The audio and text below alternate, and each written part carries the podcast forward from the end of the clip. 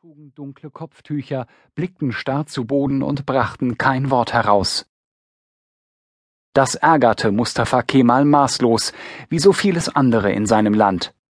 Auf einer Inspektionsreise in die anatolische Provinz im Jahr 1925 traf der Gründer der Türkei so ziemlich alles an, was er schon am Osmanischen Reich verachtet hatte. Rückständigkeit, tiefe Religiosität, Analphabetismus, gebrochene Frauen. Darf die Mutter, die Tochter einer zivilisierten Nation, sich in eine solch barbarische Haltung begeben, platzte es vor Parteigenossen aus ihm heraus.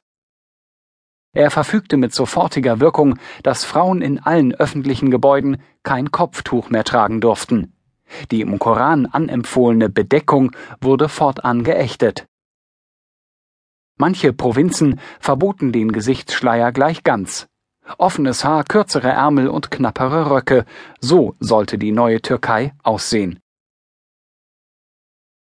Die kemalistische Revolution trieb die Menschen nach dem Ersten Weltkrieg und den Jahren des Nationalen Befreiungskrieges 1919 bis 1923 aus den Ruinen des untergegangenen Osmanischen Reiches und entließ sie in die Moderne. Das war ihr großes Verdienst. Das Grundproblem der säkularen Umwälzung war, dass sie die Religion in den Mittelpunkt stellte. Der Islam wurde entweder bekämpft oder von den Eliten benutzt. Die Mehrheit der Bevölkerung aber ist gläubig geblieben.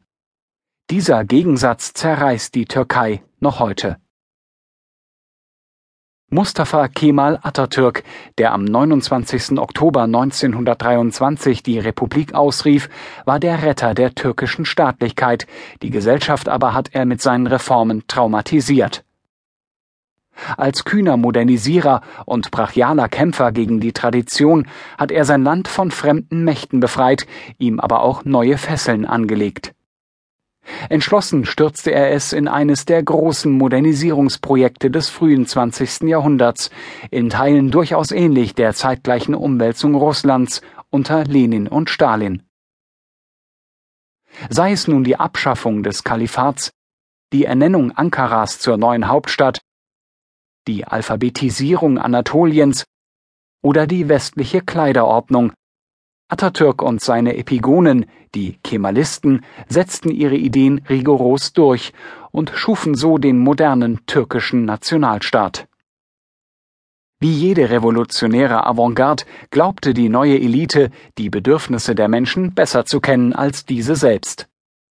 Das Volk war aus ihrer Sicht noch immer dem versunkenen Jahrhundert verhaftet, tiefgläubig, rückständig und unemanzipiert, sei es nicht fähig, sich selbst auszudrücken. Erziehung und Bildung wurden deshalb zu staatlichen Königsdisziplinen erhoben und im Ministerium für nationale Bildung zentralisiert. Imame und andere religiöse Lehrer sollten die Hirne der Kinder nicht länger